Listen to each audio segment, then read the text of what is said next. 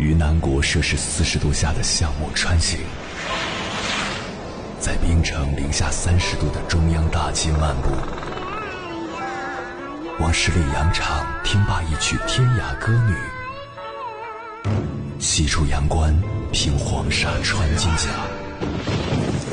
风霜雨雪，四季如歌，不曾倦怠。我翻越高山。无所畏惧水深和火热，只为打破这千山万水的阻隔，与你相遇。我是英波，我在原来的地方等你，不见不散。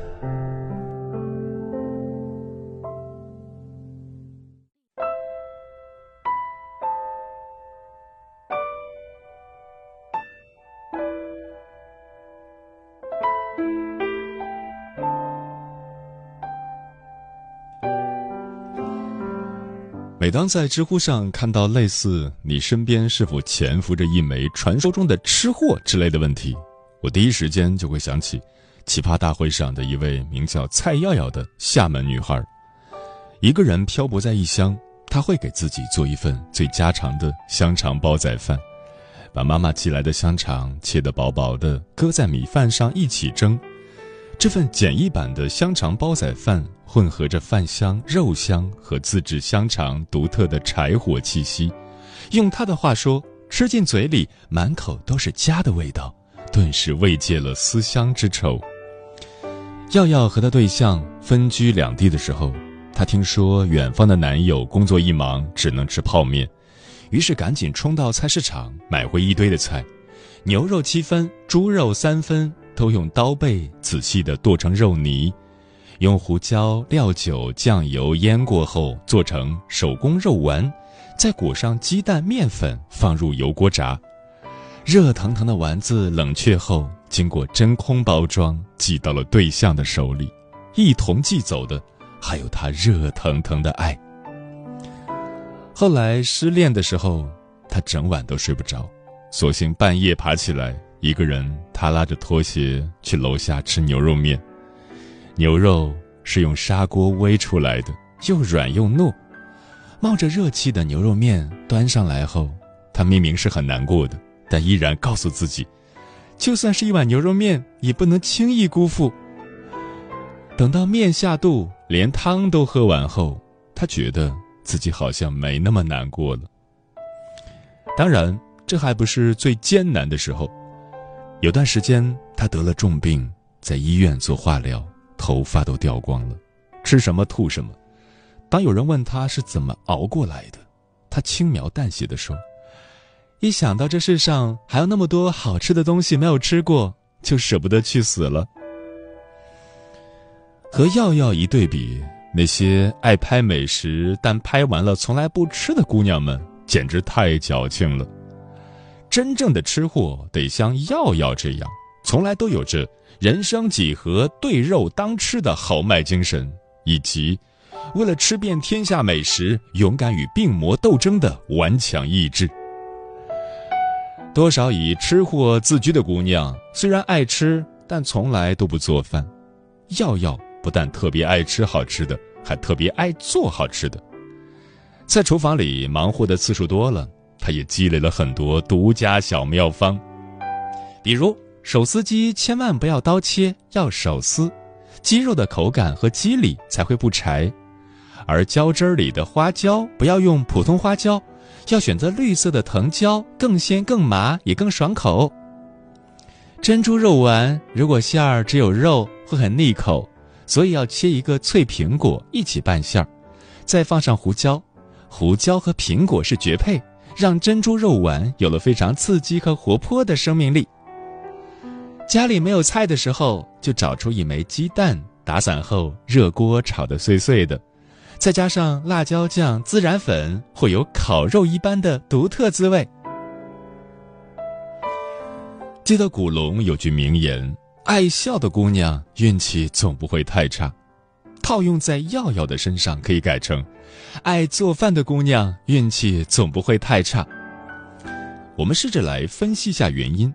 爱做饭的姑娘一般来说都是那种宽厚温和、热爱美食、热爱日常生活的人。这样的人对家人、对朋友乃至对世界，都抱着一份最真挚的深情和暖意。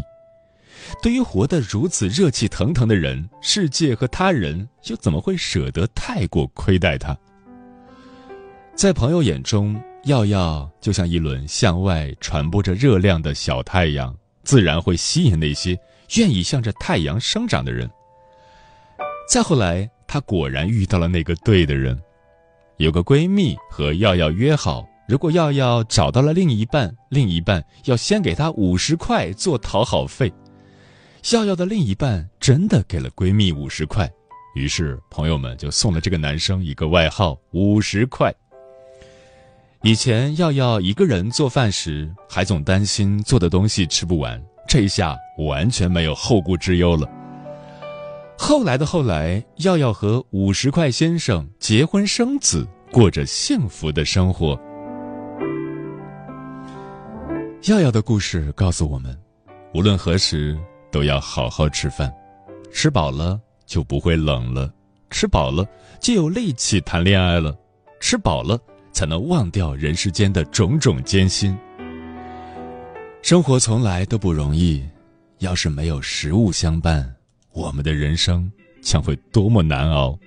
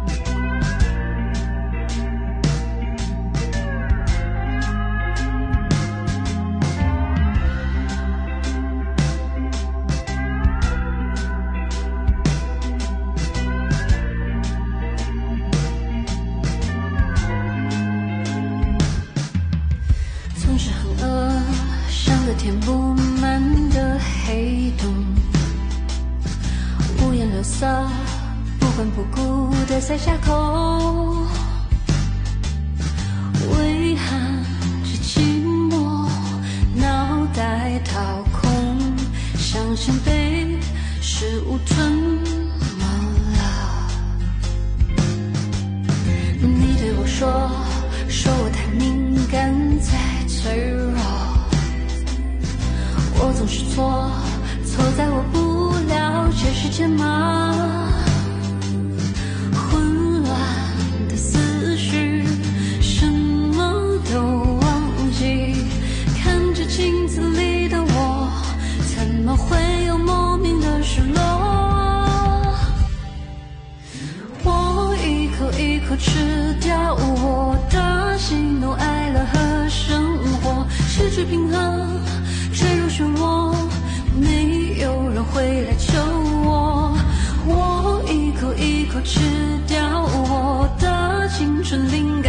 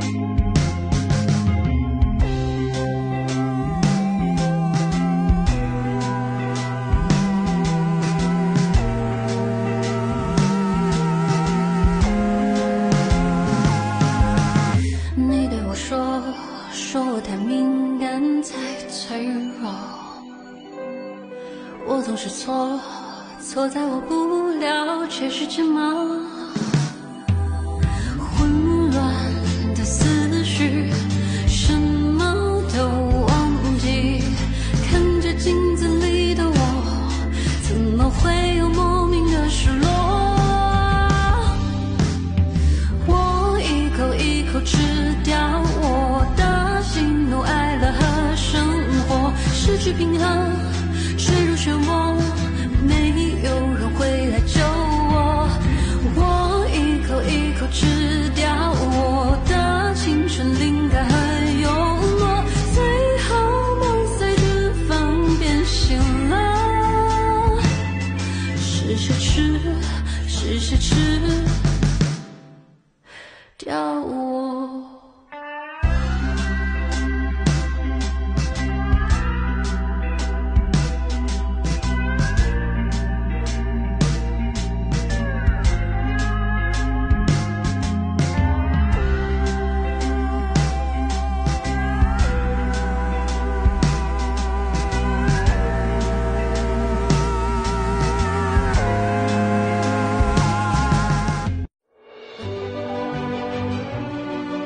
山丘，谁在等候？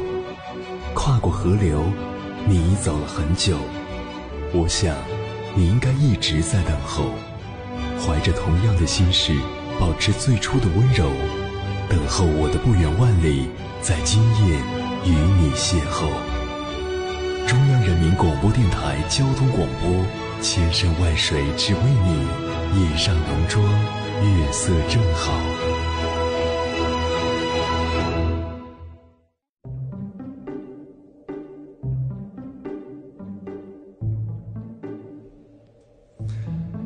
感谢此刻依然守候在电波那一头的你。你现在听到的声音来自中国交通广播《心灵夜话》栏目《千山万水只为你》，我是迎波。今晚跟朋友们聊的话题是藏在食物里的爱。微信平台中国交通广播，期待各位的互动。大壮说：“我尝过很多美食，尤其在西安那几年，舌尖更是阅遍人间美味。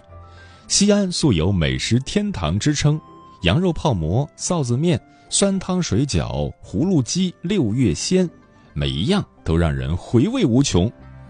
那几年在西安求学工作，每每生活不顺、心情不佳时，我都会好好犒劳自己，用美食填补心情。对我来说，一个城市，一种记忆，一份美食，一份心情。我在这个城市用舌尖找寻记忆。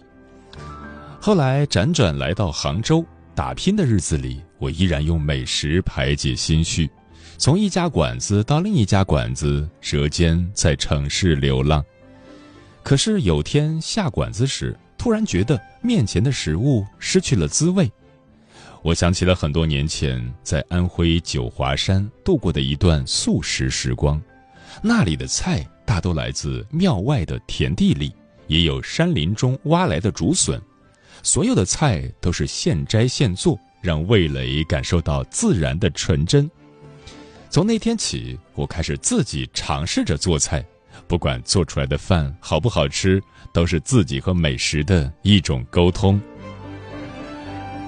君然是我说，每个人都会有一道拿手菜，你一吃便知道那是你在外时想念的家的味道。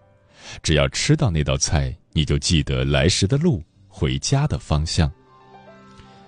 在水一方说，社会有时会让我们难过，生活有时会令我们困苦。可是不管如何，我们都要好好对待自己，去逛逛菜市场，感受寻常的美好；去好好吃顿饭，犒劳空虚的脾胃。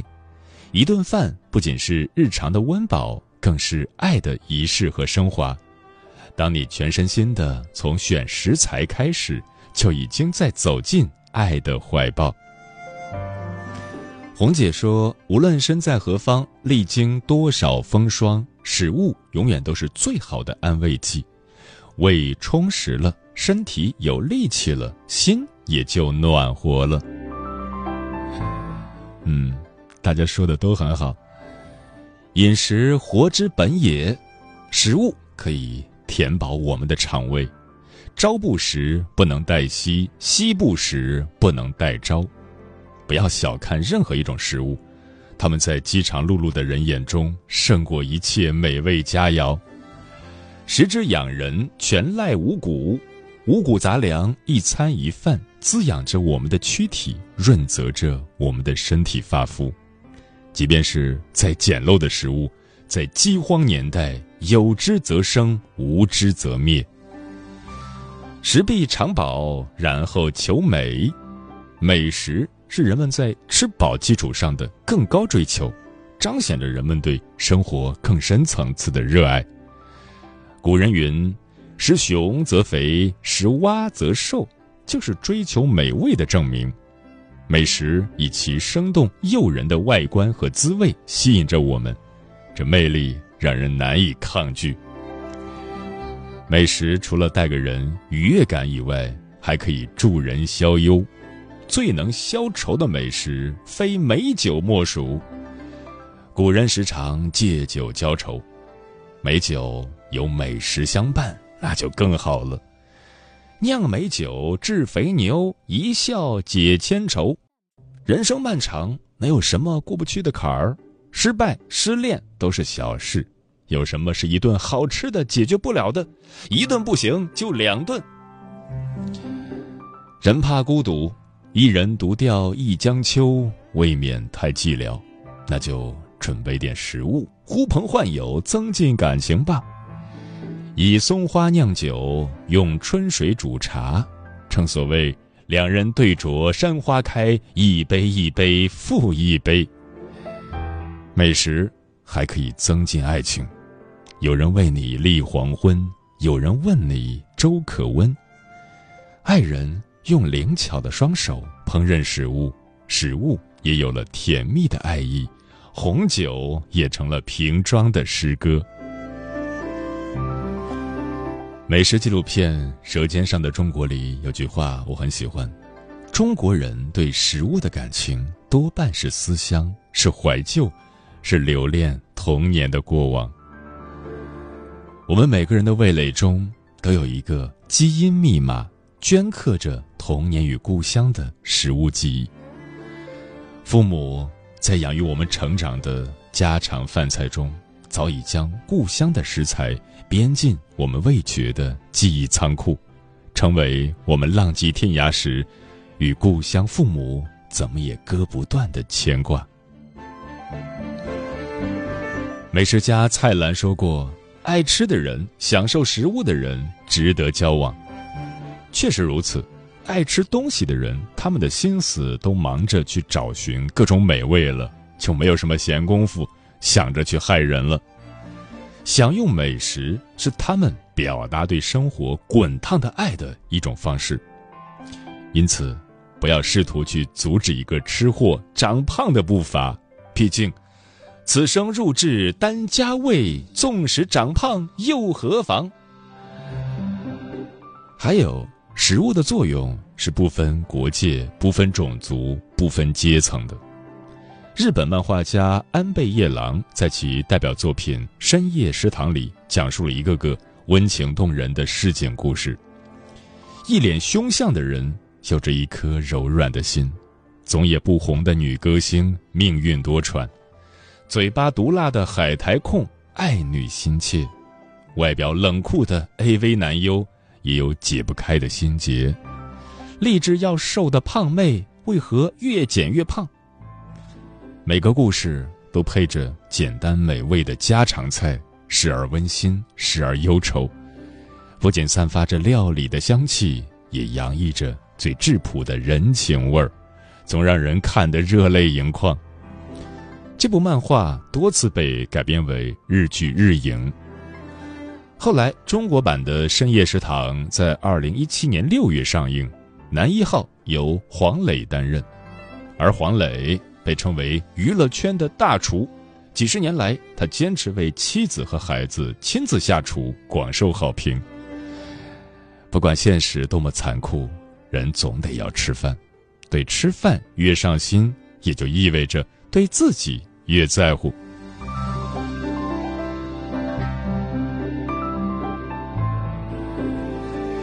接下来，千山万水只为你，跟朋友们分享的文章名字叫。一个人的时光，我用食物爱自己。作者：水墨。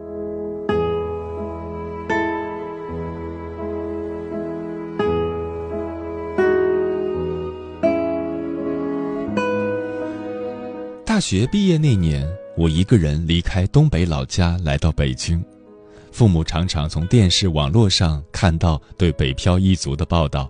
说这些人住着租金高昂的老房子，每天加班到深夜，在街边吃地沟油做的快餐，只求暴富。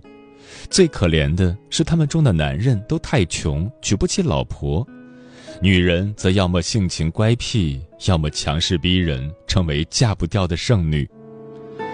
父母打电话来问我是不是北漂一族，要是真的话，还不如赶紧回家过好日子。电话这边，我苦笑着应付：“嗨，没那么夸张，没那么夸张。”但现实也没有好很多。初来北京，我挺幸运的，得到了第一份工作，在一家大国企做销售，那是茫然生活的海洋中唯一比较确定的方向。我几乎搏上性命一般努力的工作，不分周末节假日的奔忙和学习。租住的小房间只用来睡觉，以及偶尔给自己做一点简单快速的面条。我之所以跟父母说没那么夸张。是因为在我的心里，我和媒体描述的北漂一族有一个最大的不同，就是我懂得照顾自己。我不会因为忙和穷就干脆放弃对身体的需求，做出回应。我知道自己有低血糖，不能饿肚子，而街边小餐馆油腻的食物又会让我腹泻脱水。所以，我花了一点小心思，为自己设计了一道能快速提供糖分和热量，并且制作起来超级便捷的食物——青菜汤面。自那以后，每次我开始出现低血糖症状，强撑着回到家，只需五分钟便可以吃上结实的面条，喝一碗热乎的菜汤。吃着这碗预贴的热汤面，我有时候会满足的笑起来。有时候却会心酸落泪。我想有个家，一直都想。我想，我会在家做好多好吃的，照顾我的家人。吃了好些年的青菜汤面，生活节奏逐渐从容了一些。租的房间一次次变大，也有了干净敞亮的厨房。一有空闲，我就在那里琢磨着给自己做点什么好吃的。有一天傍晚结束工作后，路过一座居民楼，听到厨房里传来“梆梆梆”的剁馅儿声，当时我就站在原地挪不动脚了。那声音正是小时候和弟弟赖在冬天温暖的炕上，听见爸妈在厨房剁饺子馅儿的家的记忆啊！我鼻子酸了一下。忽然有一个念头，为什么不给自己包饺子吃呢？于是买菜回家，剁馅儿和面。我那间装上暖色灯泡的厨房，终于也响起了“梆梆梆”家的声音。饺子煮熟，装盘端到桌子上，一个人安安静静的吃。边吃边回想起这些年我用来犒劳自己的食物，从五分钟做成的一碗青菜汤面，到今天这顿花了一个半小时大费周章的饺子；从匆匆忙忙囫囵吞枣到从从容容细嚼慢咽，我把自己的路走得越来越宽，步伐越来越稳，也越来越珍视自己。虽然一个人，还是难免偶尔感到孤单，但心安处，自己就是自己的家。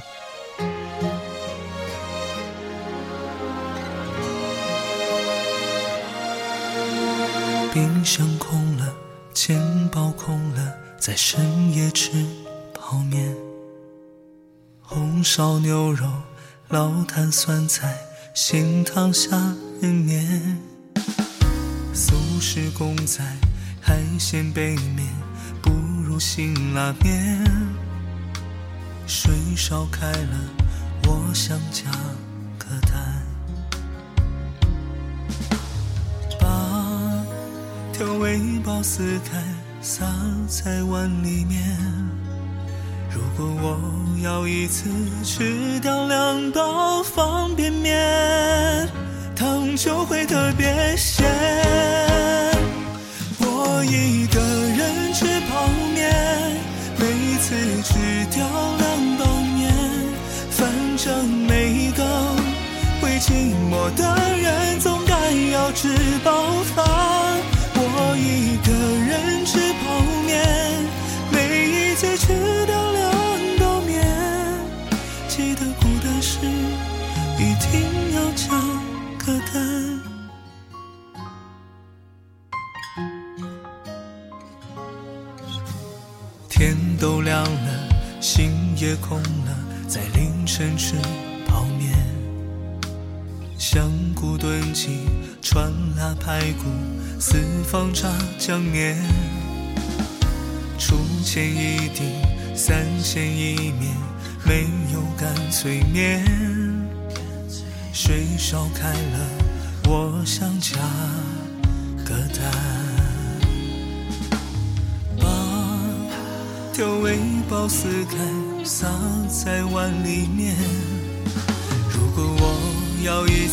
to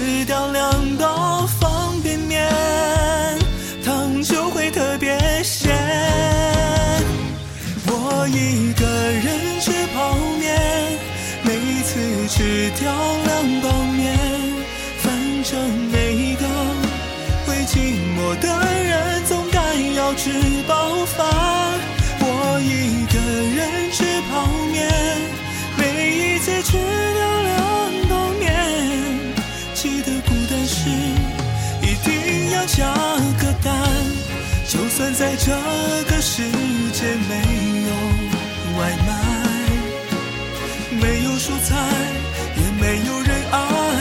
我一口又一口，再一口吃掉，无奈。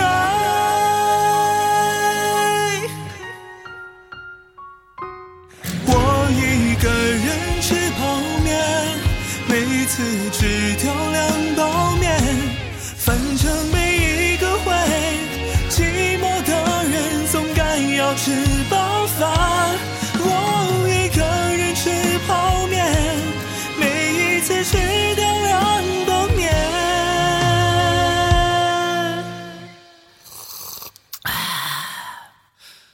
若孤单时，一定要加个蛋。